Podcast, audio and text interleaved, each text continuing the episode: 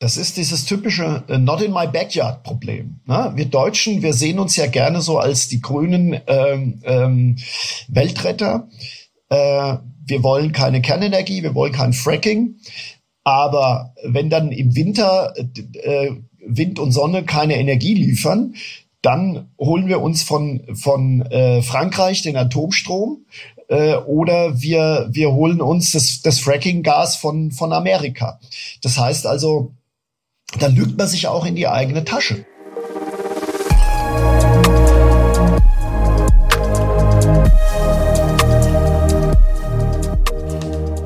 Lieber Herr Ebert, einen wunderschönen guten Morgen und herzlich willkommen zu unserem Leader Talk Podcast.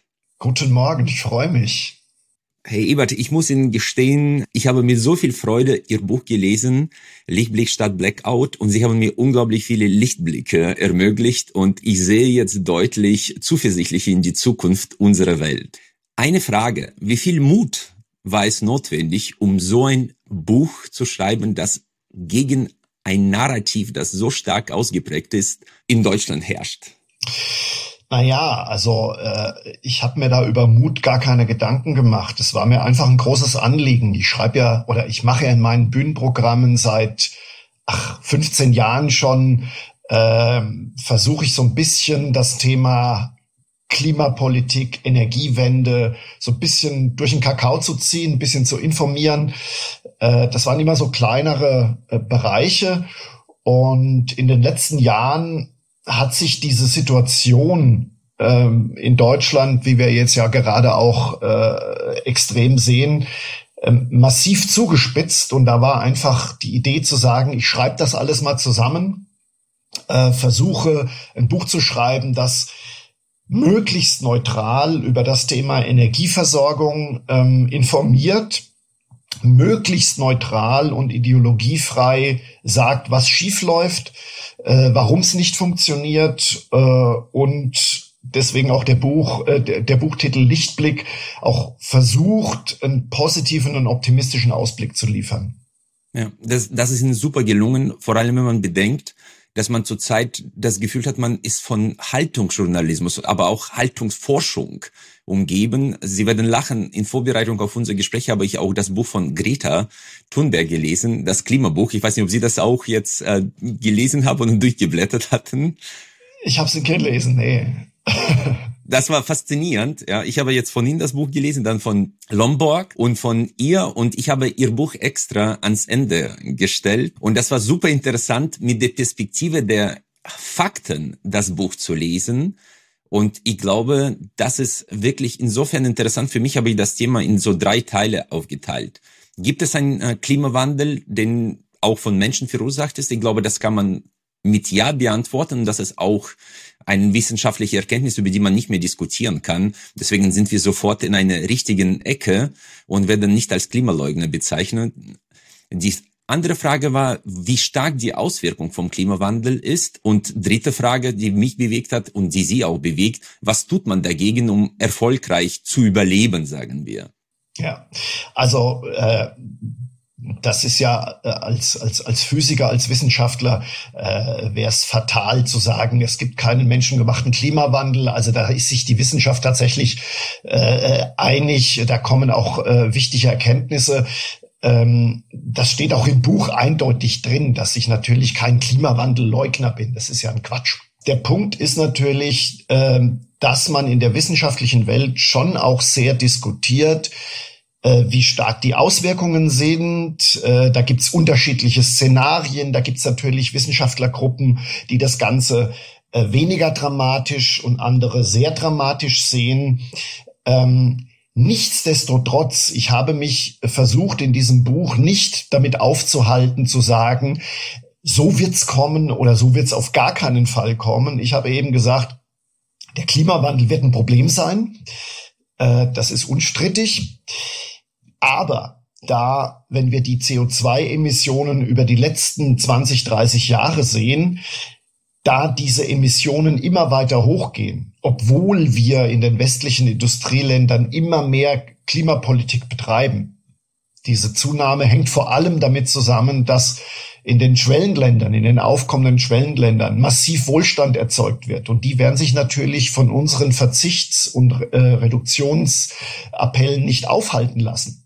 Das heißt also, für mich ist es total illusorisch, ähm, diese Entwicklung aufhalten zu wollen, weil Klimaschutz ent funktioniert entweder global oder gar nicht. Ähm, und da ist die, die spannende Frage, wie können wir uns mit dieser veränderten Welt, wie können wir da zurechtkommen? Und da ist mein Credo, äh, das schließt sich auch so ein bisschen an Lombok an, äh, es, es ist wahrscheinlich zielführender, sich an ein Unvermeidliches anzupassen, als zu versuchen, jeden Euro, jede Ressource, jede Energie darauf zu verwenden, äh, den Klimawandel aufhalten zu wollen. Bin ich absolut bei Ihnen, was für mich auch sehr spannend war zu lesen, auch im Buch von Greta, dass sie eigentlich für ein Systemwechsel ist. Ja, die will ja, dass man alles stürzt, was da ist. Ja, dass es äh, ziemlich, sagen wir, sozialistisch-kommunistisch geprägte Ansichten, die ziehen sich durch das gesamte Buch von ihr. Und was bei ihr sehr gut funktioniert, äh, sind die Themen, äh, dass der Klimawandel da ist. Das war von vielen Wissenschaftlern, Wissenschaftlern sehr gut dargelegt, sowie auch bei Ihnen. Der Unterschied zu Ihrem Buch, äh, wenn es darum geht, darzulegen, welche Auswirkungen Klimawandel hat, kommen Sie alle auf einzelne Ereignisse, nicht jedoch auf statistische Zusammenhänge, wo man sagt, zum Beispiel, äh, durch Naturkatastrophen sind so und so viele Menschen gestorben. Und sie zeigen zum Beispiel in ihrem Buch, dass es deutlich zurückgegangen ist, rein statistisch. Äh, bei ihr sind das immer einzelne Events, die hier rausgreift. Was äh, für mich dann wirklich gravierend war, es gibt dort, es ist ja eine Sammlung von Wissenschaftlern, die schreiben, es gibt eine Wissenschaftlerin, glaube ich, aus der Uni äh, von Bern. Ich habe sie angeschrieben, wo sie die Statistik für ihre Schaubilder hatte. Sie hat noch nicht geantwortet, weil für mich interessant war, die Hitzetote.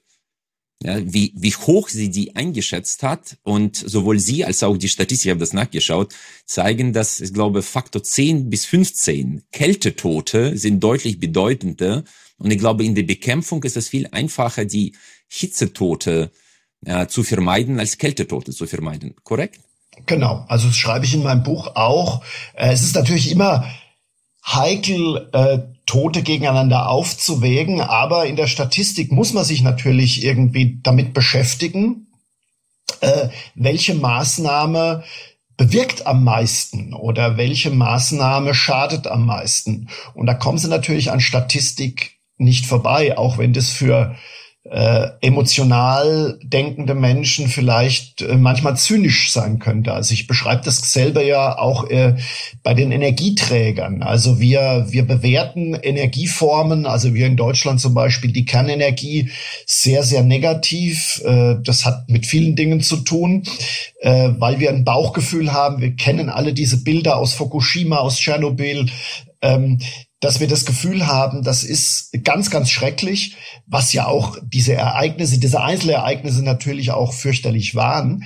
Aber um bewerten zu können, welche äh, Energieform, welcher Energieträger ist am gefährlichsten, am ungefährlichsten, äh, dann müssen Sie natürlich Opfer zählen über, über Jahre hinweg und müssen die miteinander vergleichen. Und da schneidet äh, absurderweise die Kernenergie zum Beispiel mit am besten ab, ähm, das heißt also, sich einzelne Sachen herauszupicken, deswegen heißt es ja auch in der Wissenschaft Cherry Picking, ist einfach ein, ein sehr unlauteres Mittel, die eigene Agenda voranzutreiben. Das heißt, sie müssen sich das Gesamtbild angucken und müssen dann sagen, was bringt am meisten, was schadet am meisten.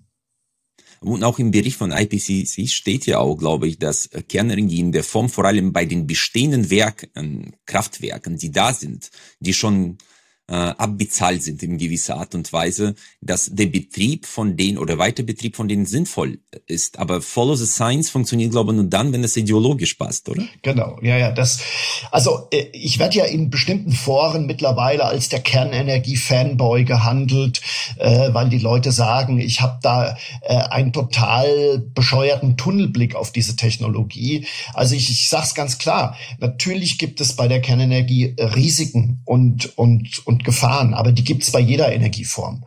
Ähm, und äh, wenn Sie eben, Sie haben es gesagt, der IPCC sagt ganz eindeutig, ohne Kernenergie ähm, werden wir CO2-Emissionen nicht massiv runterdrücken können, weil Kernenergie nun mal die einzige Energieform grundlastfähig ist, äh, die äh, nahezu CO2-frei äh, Strom produziert. Ich kann da ja auch nichts dagegen machen. Also äh, ich, ich habe auch im Buch geschrieben, wenn Sie Kernenergie nicht wollen, was ich teilweise verstehen kann, dann müssen sie an wind- und sonnenarmen Tagen äh, Kohlekraftwerke unter Volllast laufen lassen, was gerade was in Deutschland passiert. passiert. Genau. Wenn sie beides nicht wollen, brauchen sie Gaskraftwerke, was ja zurzeit auch ein bisschen schwierig ist. Das heißt also, äh, auch da ähm, äh, fehlt mir dieser, Na also das sind, da reagieren die Leute wahnsinnig naiv, weil sie sagen, der Klimawandel ist das größte Problem, aber wenn es da eine Methode gibt, äh, die das ein bisschen abmildern kann, sagen sie, ja, aber Kernenergie wollen wir auch nicht. Aber wie soll es denn sonst gehen?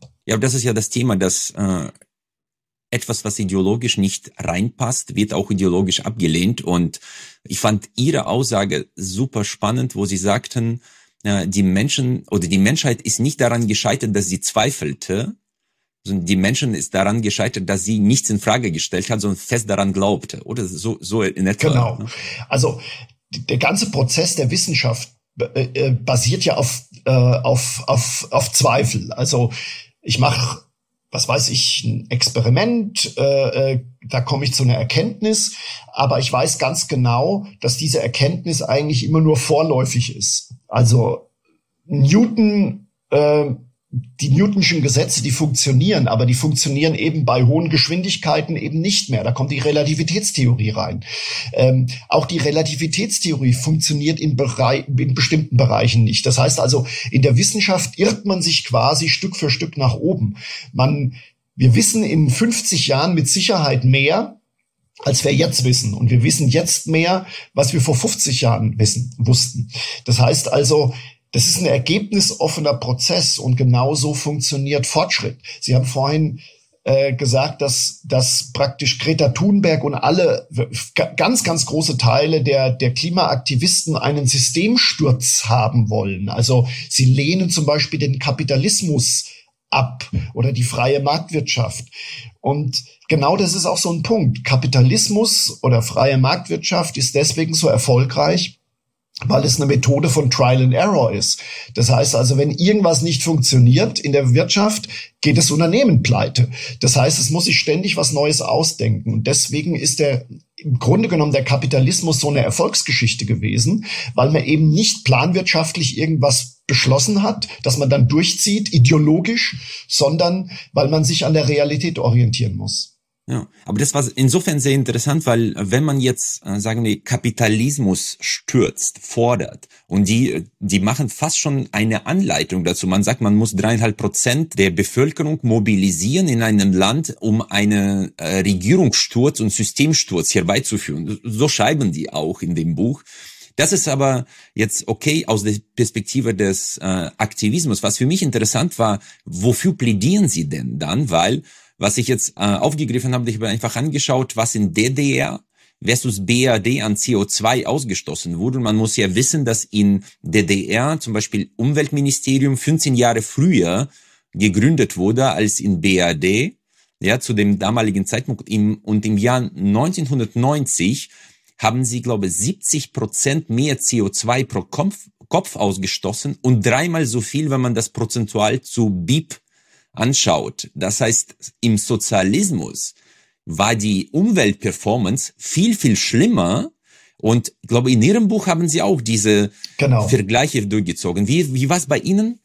Genau, also es, ist, es sind etwa gleiche Zahlen. Also ich zeige eben prinzipiell auf, wenn man sich anguckt, ähm, wie ist ähm, der Umweltindex, also der sowas aussagt von, äh, wie viel Umweltschutz betreiben wir, wie rein sind unsere Flüsse, wie sauber ist, äh, ist unsere Luft. Wenn man sich diese Zahlen anguckt und dann vergleicht mit dem jeweiligen Land, ähm, mit der mit dem Grad der wirtschaftlichen Freiheit, also dem Grad, der, wie hoch ist der, wie kapitalistisch ist dieses jeweilige Land, dann gibt es eine eindeutige Korrelation je kapitalistischer eine Volkswirtschaft ist, umso besser sind die Umweltbedingungen. Mhm. Äh, und das ist jetzt, da könnte man sagen, das ist eine Korrelation, keine Kausalität. Ja, aber äh, es ist natürlich auch plausibel, weil je reicher ein Land ist, äh, je wohlhabender ich werde als, als im Durchschnitt, und das zeigt der Kapitalismus auch, dass Kapitalismus natürlich Wohlstand schafft, nicht nur für die Superreichen, sondern eben auch die Armut, äh, die ärmsten Leute äh, in die Mittelschicht bringt. Mhm. Wenn ich wohlhabender werde, wenn ich auf einmal eine Zukunft habe, wenn ich sehe, dass meine Kinder nicht sterben müssen, sondern zum ersten Mal ich die Perspektive habe, ich kann die in die Schule, zur Universität schicken, dann kümmere ich mich natürlich um meine Umwelt herum.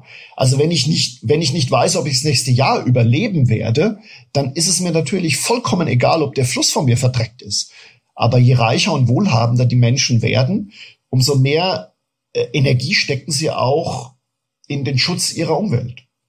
Und äh, Hebert, ich glaube, dass die, der Betrag, äh, was man unter Reich versteht, wo diese Korrelation oder Kausalität positiv auswirkt, ist gar nicht so hoch. Ich glaube, genau. das ist das Der durchschnittliche Einkommen. Etwa bei, bei dem Durchschnittseinkommen von 10.000 Dollar im Jahr, was jetzt. Im Jahr. Im Jahr, Im Jahr. genau. Ab dann, es gibt eine, eine Studie, die schon 20 Jahre alt äh, wurde von einem äh, Ökonomenteam mal äh, erstellt. Die haben rausgefunden, sobald das Durchschnittseinkommen in einer Volkswirtschaft äh, über 10.000 Dollar liegt, beginnen die Menschen massiv äh, sich selbst für Umweltschutz zu engagieren. Und wir sehen das natürlich auch äh, in, in, in den westlichen Industrienationen, in den reichen Industrienationen. Wir machen uns schon seit Jahrzehnten Gedanken über unsere Umwelt. Also Sie haben vorhin die DDR erwähnt.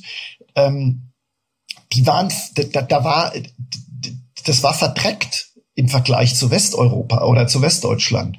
Und äh, die, die, die, die Umweltschutzbewegung äh, ist in den letzten 50 Jahren bei uns in Deutschland eine, eine riesen Erfolgsgeschichte. Ich kann mich noch erinnern, äh, als ich noch ein Kind war, war, da waren sie verrückt, wenn sie im Rhein schwimmen gehen wollten, weil da war BASF, äh, da war, da, die haben da ihre Chemieabfälle reingeleitet.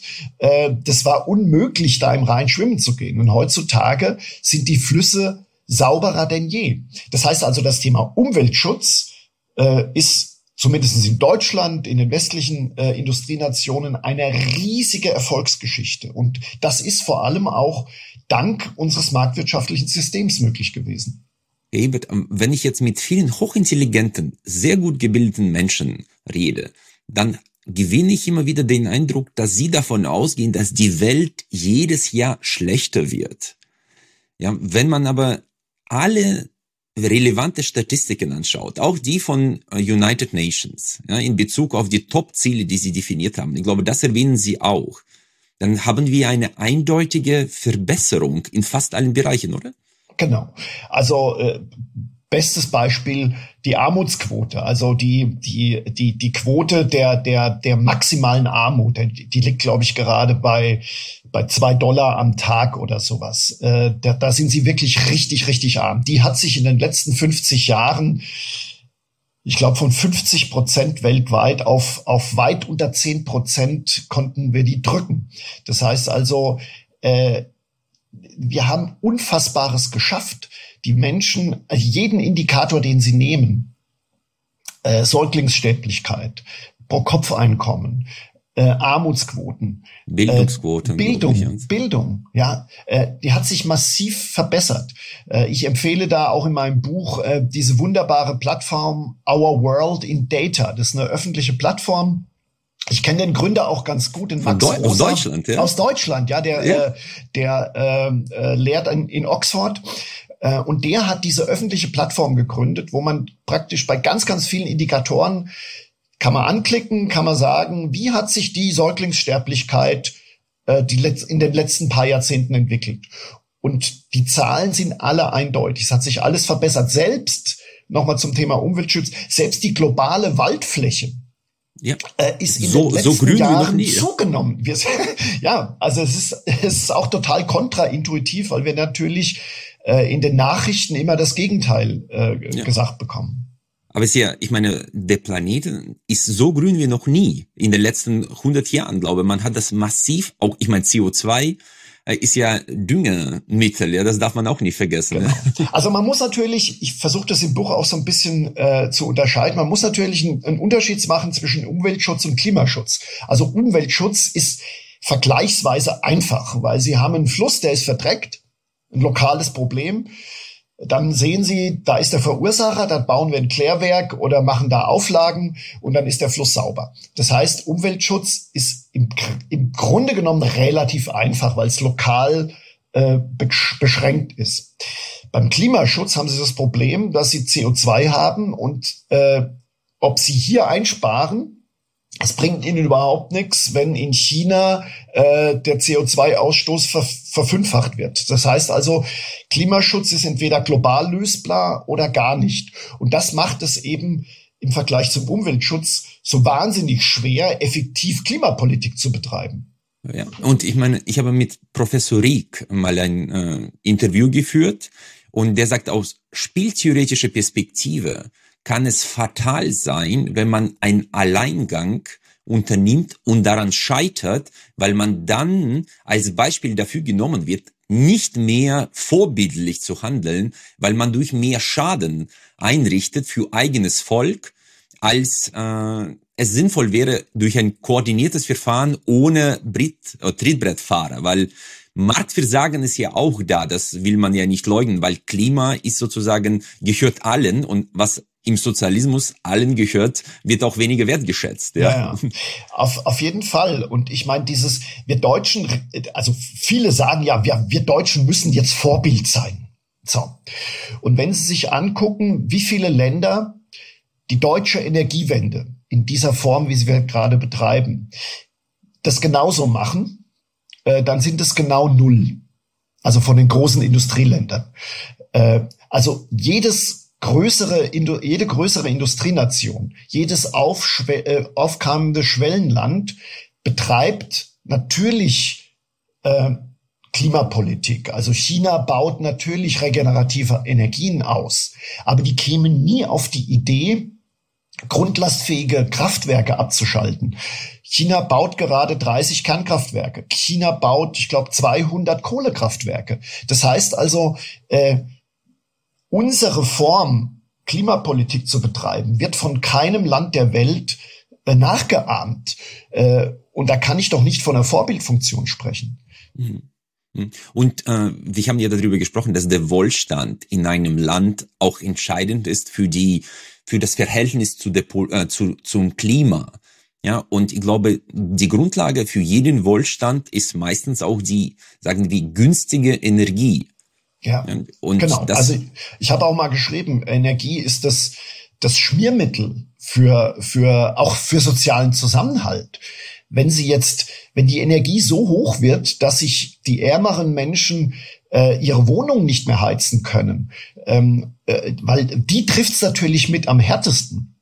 Die müssen jeden Cent den sie verdienen, dann in Energie stecken. Das heißt, die haben sonst nichts mehr übrig. Das führt zu einer massiven Verelendung und zu sozialen Verwerfungen natürlich. Das heißt also, äh, das ist ich muss es immer wieder sagen, wir, die Wohlstand und, und, und technische Entwicklung basiert auf günstiger und allzeit verfügbarer Energie, schon immer. Und wenn wir die Energiepreise so hochsetzen, ähm, dann ist es natürlich auch für die, für die Industrie fatal. Also ich, ich halte ja sehr, sehr viele Vorträge vor Unternehmen und gerade ganz viele Mittelständler, übrigens auch viele Konzerne, überlegen derzeit aus Deutschland abzuwandern, weil sie sagen, die hohen Energiepreise, die schaden unserer Produktivität äh, wir, wir gehen da raus. Und ich meine, Sie als Volkswirt wissen das äh, besser als ich. Kapital ist ein flüchtiges Reh. Also wenn ich, wenn ich es mir leisten kann, äh, in ein Land zu ziehen oder mein Werk irgendwo hinzubauen, wo ich wesentlich günstiger produzieren kann, dann wird das natürlich gemacht werden. Ja, und ich meine, im, sagen wir, im freien Wirtschaftsraum setzt das durch, was produktiv ist. Wenn man bedenkt, dass man zum Beispiel ich habe jetzt irgendwo die Zahl entweder bei Ihnen, bei Lomberg aufgeschnappt. 140 Milliarden Dollar werden jährlich für die Förderung und Subventionen der Energieerzeugung aus Sonne und Wind ja, geleistet. Das bedeutet, dass es in gewisser Art und Weise aktuell nicht so marktfähig ist. Ja was dazu führt, dass man vor allem in ärmeren Ländern damit nicht als probates Mittel agieren kann. Ja. Genau, also äh, ich habe es ja auch äh, neulich mal auf Facebook geschrieben, dass also es wird ja immer gerne gesagt äh, von den Verfechtern der Energiewende, naja, also die Energiewende funktioniert halt jetzt deswegen nicht, weil äh, die konservativen Parteien vor 20 Jahren äh, das alles so verhindert haben.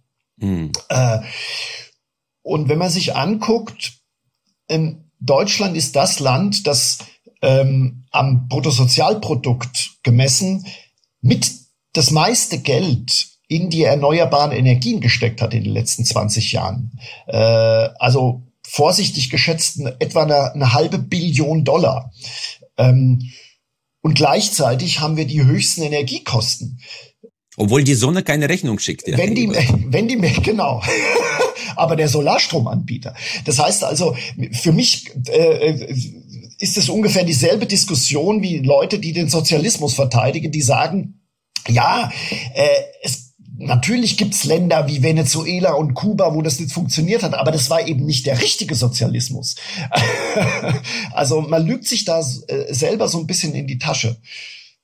Mhm.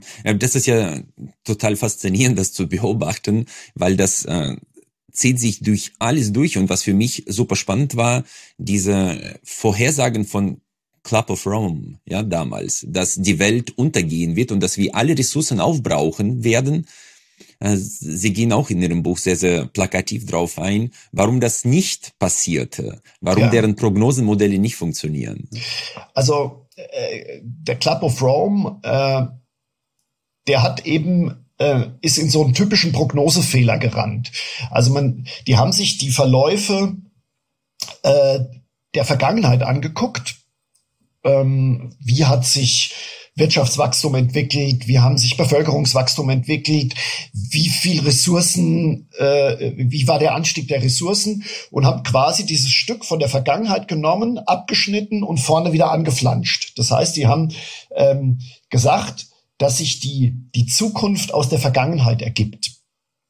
Und dann sind sie zum Schluss gekommen, äh, bis zum Jahr 2000 wird es praktisch keine Rohstoffe mehr geben.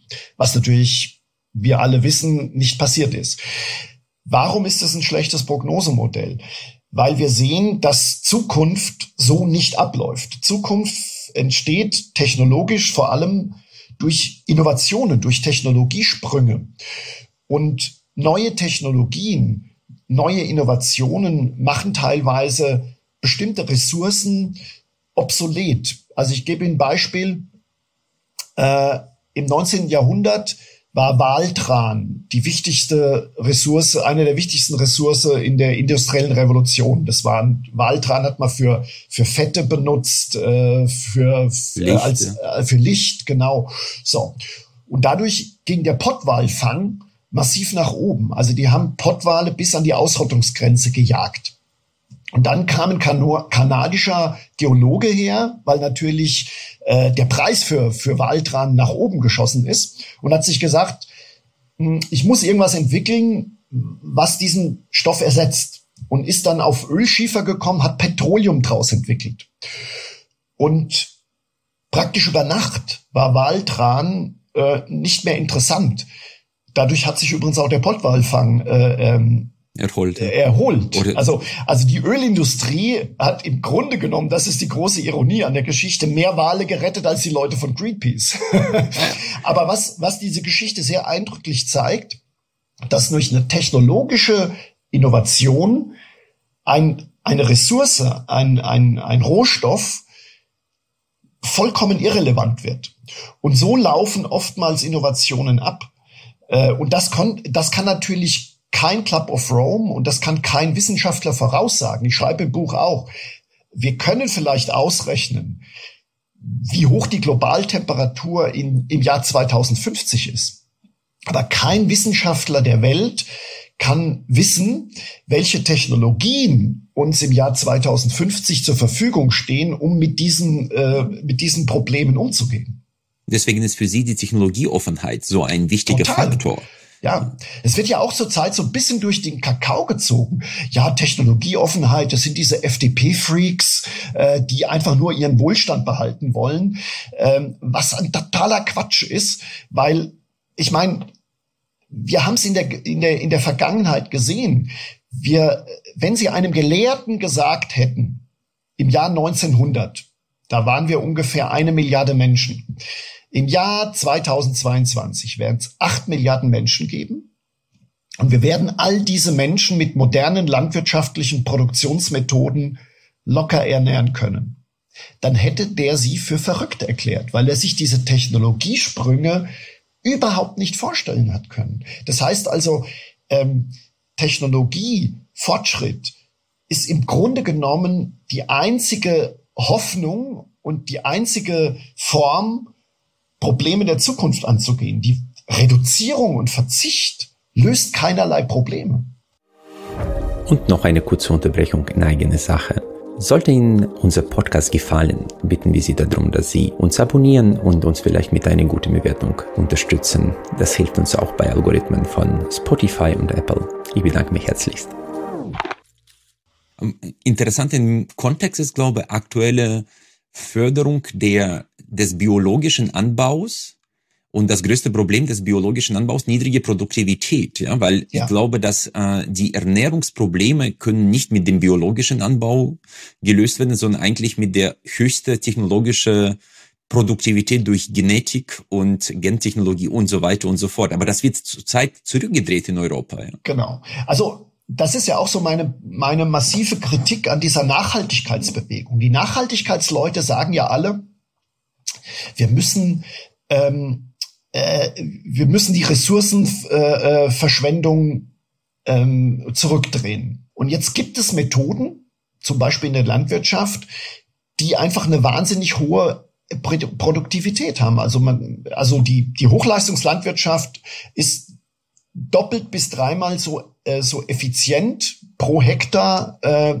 wie Biolandbau. Das heißt, wenn Sie alles auf Biolandbau umstellen würden, dann bräuchten Sie zwei bis dreimal mehr Flächen.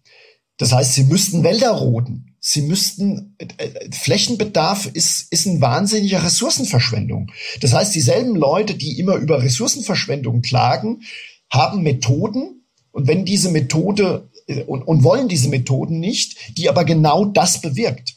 Und das ist meine grundsätzliche Kritik ähm, an dieser Nachhaltigkeitsbewegung, weil man da auch sehr ideologisch vorgeht.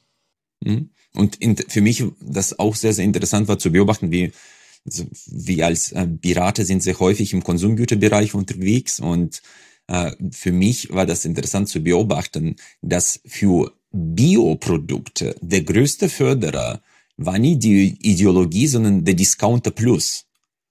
Durch deren günstige Produktion und Vermarktung ist man sozusagen aus dieser Ecke äh, rausgekommen und war plötzlich äh, konsensfähig in der breiteren Bevölkerungsschicht. Und aktuell merkt man auch, durch Inflationssorgen und gewisse Unsicherheit gehen viele Bioketten äh, in die Insolvenz, weil sie nicht genug Absatz finden, weil die Leute einfach sofort an diesen Bioprodukten anscheinend sparen und sagen, wir kaufen genau. dann das, was wir uns leisten können. Das ist das, was man vergisst. Ja. Genau. Also das, das ist eben auch, ich habe mich vor ein paar Wochen, gab es ein Zeitinterview, da habe ich mich mit Hannes Jennecke gestritten, der ja ein sehr großer Verfechter von diesen Bio-Sachen ist. Und die Argumentation von ihm ist, ist, oder auch von vielen Leuten kommt ja immer, der Mensch muss sich ändern wir brauchen, wir müssen bei den Leuten ein größeres Bewusstsein schaffen. Ähm, aber das funktioniert eben nicht in der Masse. Natürlich können sie bestimmte einzelne Menschen dazu bewegen, ihr Verhalten zu ändern.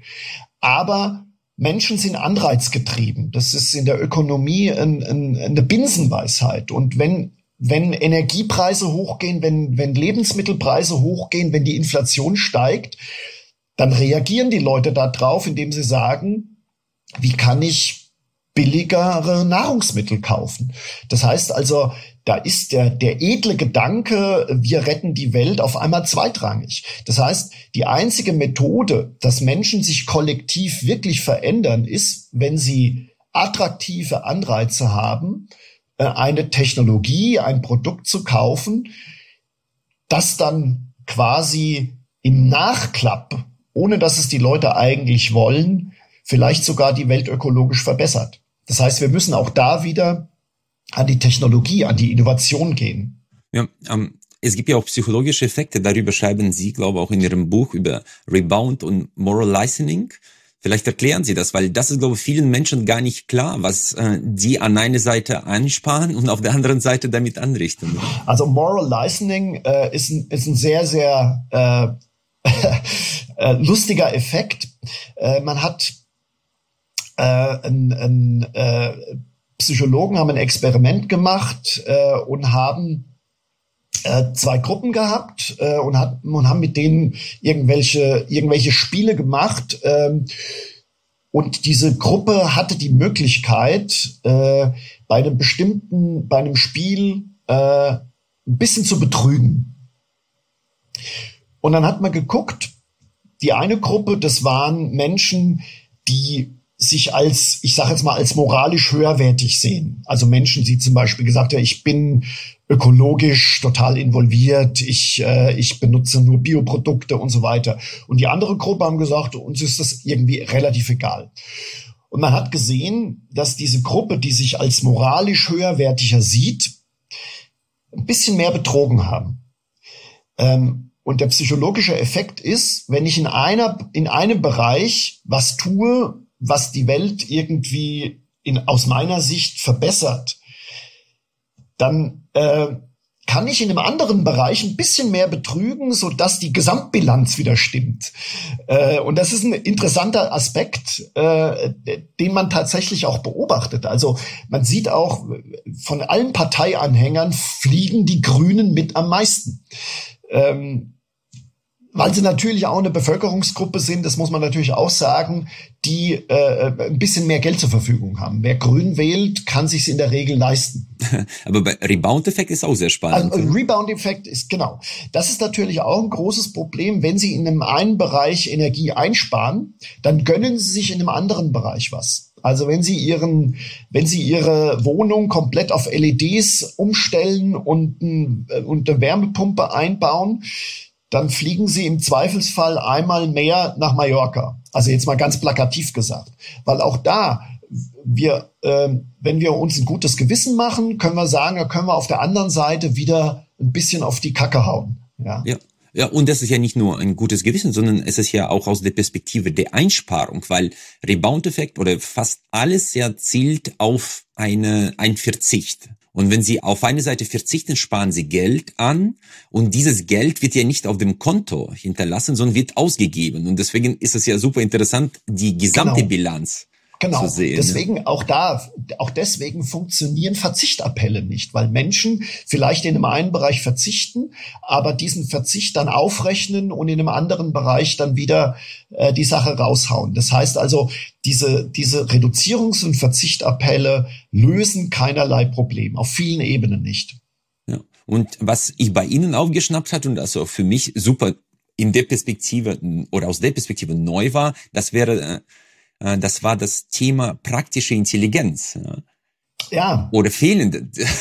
also, Sie haben es am Anfang erwähnt, dass natürlich dieses, dieses Buch äh, ganz, ganz viele, ich sage jetzt mal, akademische, intellektuelle Gruppen angreift. Also nicht, weil ich ein Provokant bin, ähm, aber Journalisten, Wissenschaftler, ähm, die fühlen sich natürlich Politiker äh, die fühlen sich ähm, durch diese Thesen oftmals ein bisschen angegriffen in ihren, in ihren Bereichen. Und das äh, hängt natürlich damit zusammen, dass sie oftmals, äh, wenn Sie jetzt zum Beispiel diesen wissenschaftlichen, diesen akademischen Bereich nehmen, es gibt viele Machbarkeitsstudien über, darüber, dass die Energiewende möglich ist.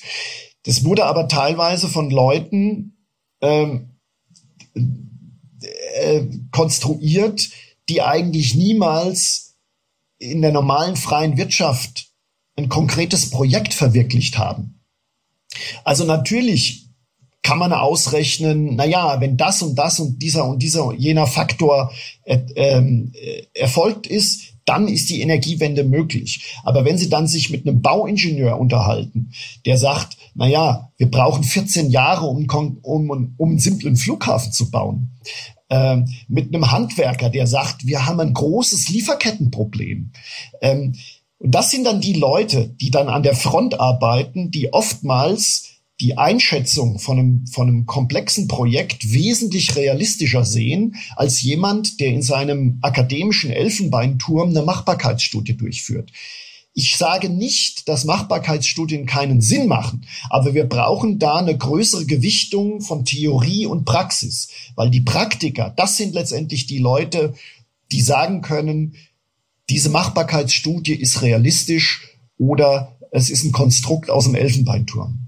Und Sie bringen ein Beispiel äh, mit einer Flugkatastrophe, ja, die erfolgreich bewältigt ja, wurde. Äh, es, es, gibt dieses, äh, die, diese wunderbare, äh, diesen wunderbaren Film Sully. Das ist äh, die äh, äh, diese Hudson-Notlandung von Chesley Sullenberger. Ähm, mhm. Und die, äh, das ist ein Film äh, mit Tom Hanks. Tom Hanks spielt diesen Sullenberger. Und äh, was die wenigsten wissen, er war ja so der Held vom Hudson. Und dann wurde er aber nach dieser Katastrophe, die ja glimpflich ausgegangen ist, ähm, von der Flugsicherheitsbehörde eingeladen, paar Wochen später, und musste sich dann rechtfertigen, weil die natürlich gesagt haben, äh, der hätte vielleicht ja auch umdrehen können, ähm, da wäre vielleicht noch Zeit gewesen, um einen sicheren Flughafen, äh, also LaGuardia in dem Fall, zu mhm. erreichen. Und dann musste der sich rechtfertigen. Und die Flugsicherheitsbehörde hat gesagt, wir haben das mit Simulationspiloten durchgespielt. Du hättest nach diesem Vogeleinschlag, der die Triebwerke ausgeschaltet hat, locker LaGuardia wieder erreichen können. Und dann sagte Sallenberger, ja, wann habt ihr denn die Simulation, den, den Rückflug eingeleitet? Ja, exakt zu dem Zeitpunkt beim Vogeleinschlag. Dann sagt er, ja, mhm. aber das ist doch nicht realistisch. Du brauchst doch, wenn so ein Vogeleinschlag ist, selbst als erfahrenster Pilot, einen kurzen Moment, um Optionen durchzuspielen. Ähm, und dann haben sie gesagt, okay, äh, wir lassen die Simulation 35 Sekunden, was eh wahnsinnig kurz ist, 35 Sekunden so nach ja. dem Vogeleinschlag loslaufen. Und da war sichtbar, dass es dann schon längst zu spät war. Und dadurch war Sullenberger rehabilitiert. Und so eine Geschichte, da brauchen Sie Leute, die in der Praxis arbeiten. Wenn Sie nur am Computer sitzen und simulieren, haben sie, haben sie so einen Gedanken gar nicht. Und deswegen plädiere ich auch im Buch dafür, mehr Praxis, weniger Theorie. Ja, und das ist, glaube ich, auch, wenn man aktuelle Klimaaktivisten anschaut, abgesehen davon, dass man durch Verbreitung der Panik nicht unbedingt äh, eine gute Entscheidungsgrundlage schafft, ja, sondern man handelt eigentlich nicht im Sinne der Zukunft, weil wenn ich, ich habe jetzt äh, den Bojan Zlat, den kennen Sie bestimmt auch, äh, von Ocean Cleanup. Das ist ein junger Kerl, der mit 16 erkannt hat, dass man manchmal im Ozean mehr Müll findet als Fische. Und der hat dann ein Startup gegründet, was inzwischen sehr erfolgreich ist. Und die reinigen sozusagen die Flüsse und Ozeane vom äh, Plastikmüll vor allem. Ja. Und das zeigt, was möglich ist, ja. Genau. Also ich, ich schreibe ja auch im Buch, dass ich meine, deswegen ja auch Lichtblick. Also es gibt weltweit wahnsinnig viele gute Ideen, wahnsinnig viele technologische Ansätze, wahnsinnig viele clevere Leute, die ja bereits schon dabei sind, die Welt konkret zu verbessern. Also das wird ja auch immer so ein bisschen ignoriert. Es wird ja immer gesagt, ja, äh, wir haben da überhaupt kein, die, die Welt hat überhaupt kein Bewusstsein dafür. Das ist ein totaler Quatsch. Ähm, und und deswegen ist es eben umso wichtiger, dass wir in Deutschland so ein bisschen so einen Gesinnungswandel durchführen und sagen, äh, wir müssen in allen Technologiebereichen, in allen Feldern forschen. Wir müssen den Leuten Raum geben für ihre Kreativität. Weil, und das, und das ist mein großer Kritikpunkt. Also in Deutschland und teilweise auch in der EU gibt ja die Politik keine Rahmenbedingungen vor mit dieser ergebnisoffenen Haltung. Mal sehen, welche Technologien es äh, sich entwickeln werden, welche neuen Innovationen es geben wird, sondern die Politik sagt, wir wissen ganz genau, was in 20 und 30 Jahren, was wir Technologien haben wollen und nur die fördern wir. Das ist gerade Wind, Sonne, Elektromobilität. Da ist ja auch nichts dagegen zu sagen. Aber alle anderen Bereiche, grüne Gentechnik, Fracking, Kernenergie und so weiter und so weiter, all diese Bereiche sind nicht mehr gewollt und denen traut man überhaupt kein Entwicklungspotenzial mehr zu. Aber so genau so laufen Innovationen eben nicht. Und das ist fatal. Hebert, aus der Perspektive von Fracking, ich meine, ich bin ja für in gewisser Art und Weise paritätische Betrachtung. Wenn ich sage, Fracking ist schlecht, ich kaufe aber gleichzeitig Fracking-Gas aus den USA, lasse es dort mit viel Energieeinsatz äh, flüssig machen und dann mit Schweröl äh, getriebenen Tankern hierher schiffen und hier dann wieder mit viel Energie in dem Zustand aufrechterhalten, ist das das ist doch nicht logisch, oder? Na, das ist dieses typische uh, Not in my backyard Problem. Na, wir Deutschen, wir sehen uns ja gerne so als die grünen ähm, ähm, Weltretter. Äh, wir wollen keine Kernenergie, wir wollen kein Fracking. Aber wenn dann im Winter äh, Wind und Sonne keine Energie liefern, dann holen wir uns von, von äh, Frankreich den Atomstrom äh, oder wir, wir holen uns das, das Fracking-Gas von, von Amerika. Das heißt also, da lügt man sich auch in die eigene Tasche. Ähm, wir haben in Deutschland ähm, Fracking-Gas für roundabout 30 Jahre. Inzwischen gibt es auch Verfahren, die wesentlich umweltschonender sind, als noch vor ein paar Jahren Gas zu fracken. Natürlich ist es äh, keine wahnsinnig tolle Methode, keine saubere Methode. Aber wir müssen doch eben in dieser Lage alle Möglichkeiten in Erwägung ziehen und sich zu sagen, wir machen uns die Hände nicht schmutzig und dann äh, das Gas irgendwo anders zu holen äh, und sich nicht so drum zu kümmern, wie das gefrackt wird, äh, das kann keine Lösung sein, beziehungsweise da lügt man sich auch wieder da in die eigene Tasche. Hm. Ich fand äh, von Ihnen, glaube ich, haben den Mediziner Hans Rosling mal aufgeführt, ja, wie man eine Diskussion starten sollte, um überhaupt äh, konstruktiv diskutieren zu können. Ja. Kennen Sie, äh, können Sie sich erinnern noch? Der, Sie haben geschrieben, Ach ja, genau, ja, ja, das, da habe ich ihn zitiert. Ich krieg's, ich, kann, ich krieg's gerade. Ich kann Sie kurz erwähnen, ja, ja. Äh, dass äh, wenn Sie eine Meinung zu einem bestimmten Thema haben, fragen Sie sich stets, welche Art von Beweis könnte mich davon überzeugen, meine Meinung zu, zu ändern. Falls die Antwort lautet, es ist kein Beweis denkbar, der mich vom Gegenteil überzeugen kann, dann bedeutet das, dass Sie faktengestützte Erkenntnisse ablehnen. Und das war für mich also so etwas als Stresstest für jede Diskussion. Lohnt es sich überhaupt zu diskutieren oder nicht? Ja? Also viele Menschen wollen einfach Recht behalten, weil wir natürlich alle, ich auch, also äh, ich, äh, wir sind natürlich alles eitle Menschen, aber äh, wenn man Wissenschaft betreibt und wenn man oder wenn man wenn man ein Unternehmen führt und mit der Realität konfrontiert ist, ähm, dann muss man Erkenntnisse akzeptieren, auch wenn sie nicht ins eigene Weltbild passen. Und äh, das ist ein weiterer, äh, ein weiteres Plädoyer für Praktiker. Also Praktiker können sich nicht mit irgendwelchen Ideologien auseinandersetzen, weil die sich an der Realität orientieren müssen. Und die Realität kann grausam sein. Und die Realität kann bestimmte Weltbilder zum Einsturz bringen. Ja, was beunruhigt, ja. Was beunruhigt, aber nur so ist Fortschritt möglich. Wenn wir, wenn wir heute noch dieselben Weltbilder hätten wie vor 300 Jahren, weil wir sagen, die dürfen nicht angerü angerührt werden. Das wäre doch fürchterlich. Also ähm, ich kann verstehen, dass Menschen ihr mühsam zusammengeschustertes Weltbild behalten wollen, weil es natürlich auch Sicherheit gibt. Aber gleichzeitig entsteht dadurch ja nichts Konstruktives. Also wir müssen auch den Mut haben zu sagen, ich habe mich geirrt, äh, ich habe Blödsinn gedacht, ich weiß es jetzt besser. Äh, das ist im Gegenteil ja kein Makel, sondern das ist eine, das ist eine, das ist eine große Größe. zu sagen, äh, ich sage Ihnen, Politiker werden ja zurzeit geschult, auf gar keinen Fall zuzugeben, wenn sie Quatsch gesagt haben. Da schreiben PR-Abteilungen, da du musst es so formulieren, äh, dass du immer gut dastehst.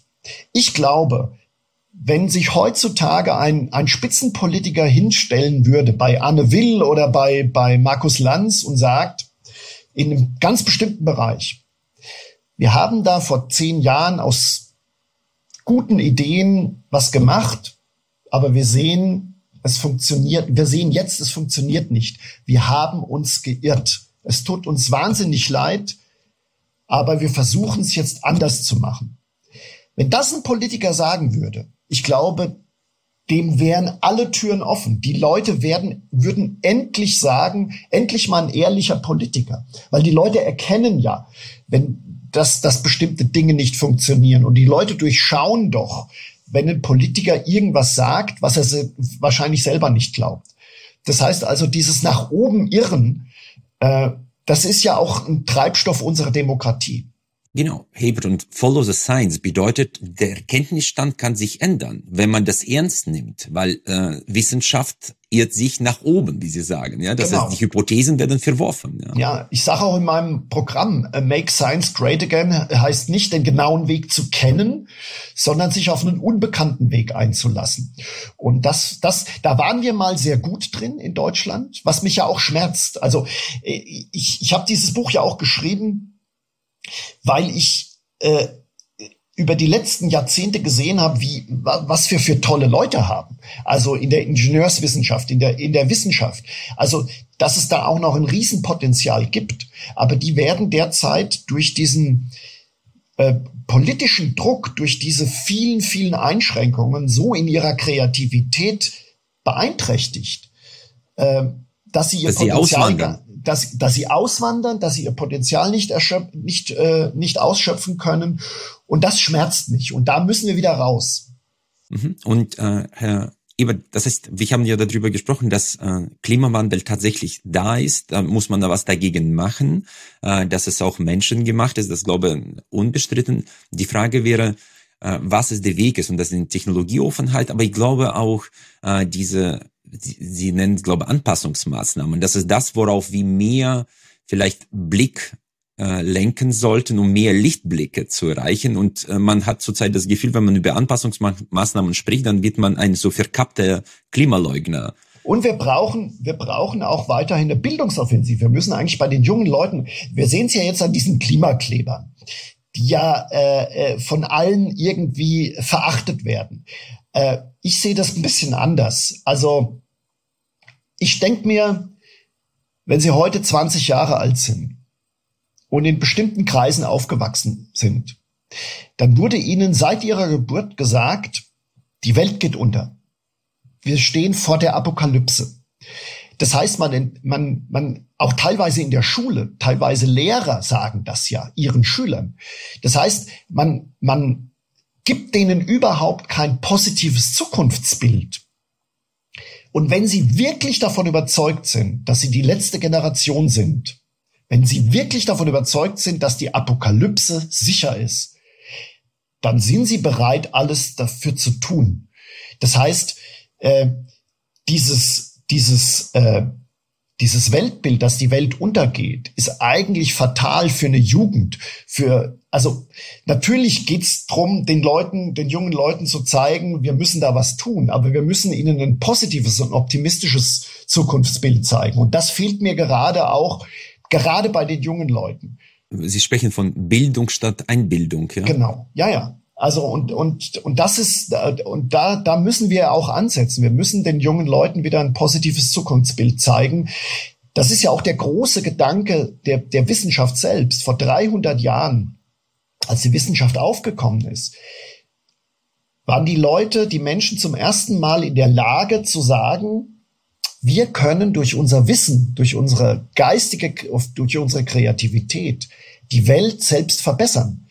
In diesen vorwissenschaftlichen Traditionen, da haben die Leute gesagt, im Mittelalter, na ja, wir sind eigentlich der Spielball Gottes. Wir können nichts tun. Gott hat einen großen Plan mit uns vor und wir können irgendwie uns da fügen. Und die Wissenschaft, die wissenschaftliche Revolution hat eigentlich mit diesem Blick aufgeräumt. Die hat gesagt, wir selbst durch unsere geistigen Fähigkeiten sind fähig, die Welt selbst zu verbessern. Und das fehlt uns gerade massiv. Ja, kann ich, äh, kann ich sehr gut nachvollziehen, was für mich auch interessant war zu lesen. Und da, ich habe das bewusst solche Themen aus Gretas Buch genommen. Äh, da gibt es einen Professor Rockström, äh, der das Thema Kipppunkte darlegt. Und bei Kipppunkten äh, weist er klar auf, dass solche Kipppunkte da sein können. Der Unterschied zu, glaube ich, zur aktuellen, zum herrschen, herrschenden Narrativ ist, dass diese Kipppunkte nicht dazu führen, dass das in den nächsten sechs Jahren zu einer Apokalypse kommt, sondern auch Meeresspiegel, was auch im IPCC-Bericht steht, erst in äh, 1000 bis 2000 Jahren äh, das Niveau von zwei Metern sozusagen erhöht bekommt, ohne Anpassungsmaßnahmen der Menschen, die dazu führen können, dass man geschützt wird von, und das sind 1000 bis 2000 Jahre, ja. Also diese Kipppunkte, die in den Medien ja hoch und runter zitiert werden, das muss man einfach mal sagen, ist in der wissenschaftlichen Welt sehr, sehr spekulativ.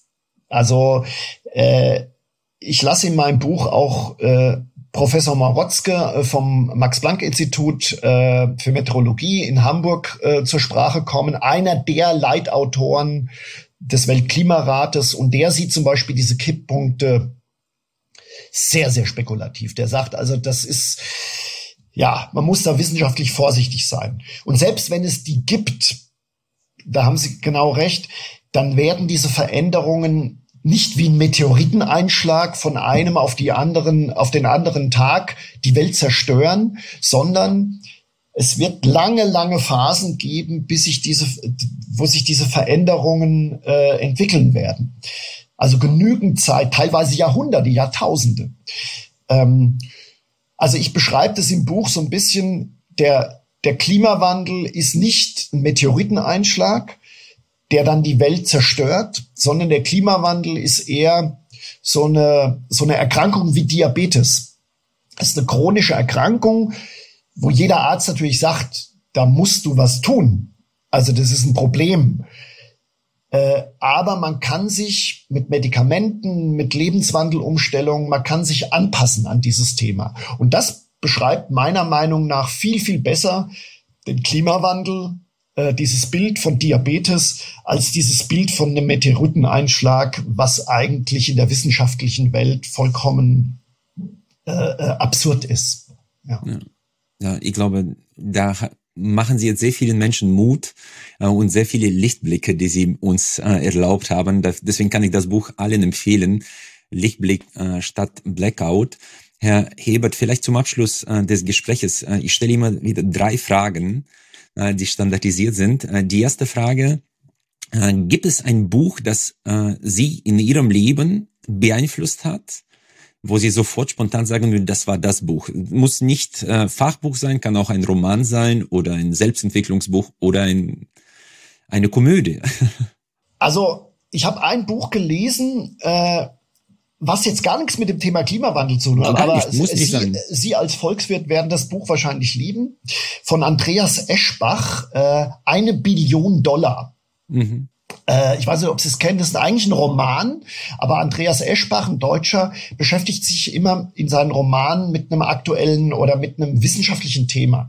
Und eine Billion Dollar geht im Grunde genommen darum, dass ein junger Amerikaner äh, von einem Anwalt aufgesucht wird in Amerika und gesagt wird, du hast eine Erbschaft gemacht, eine Billion Dollar.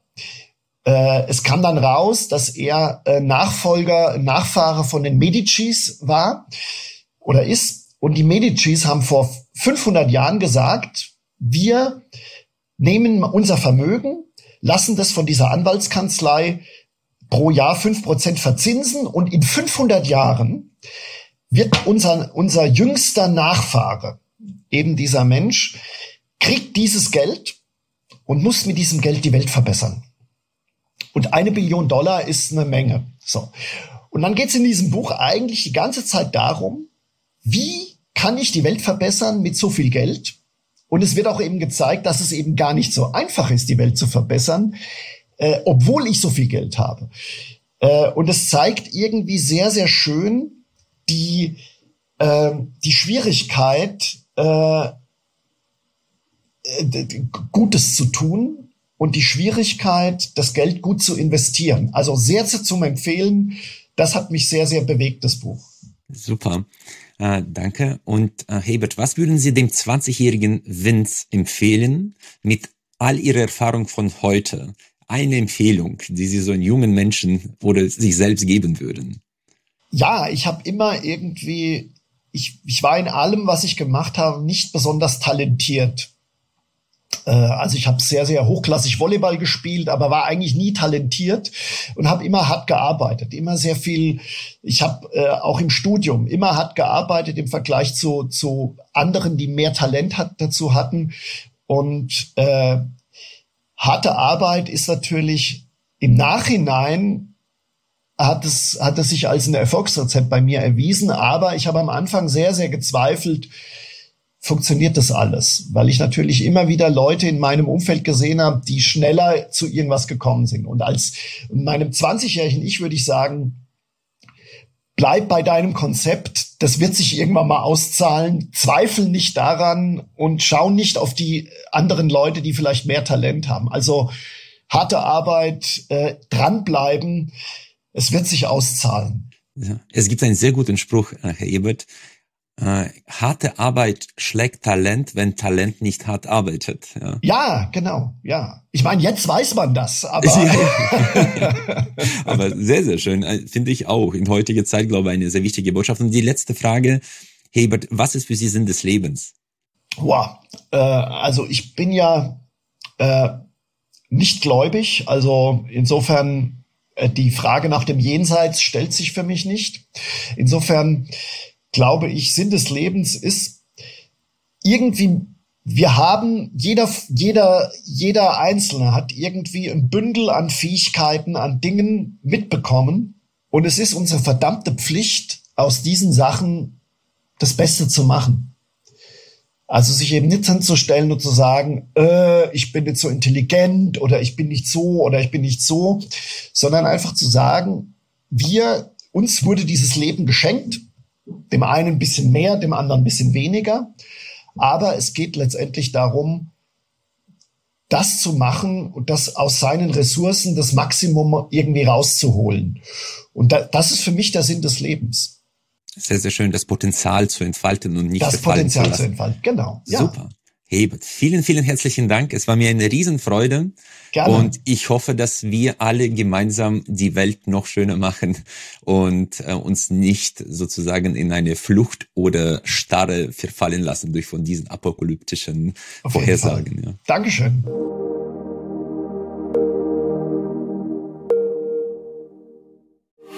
Freue mich sehr, dass Sie auch diese Folge bis zum Ende gehört haben.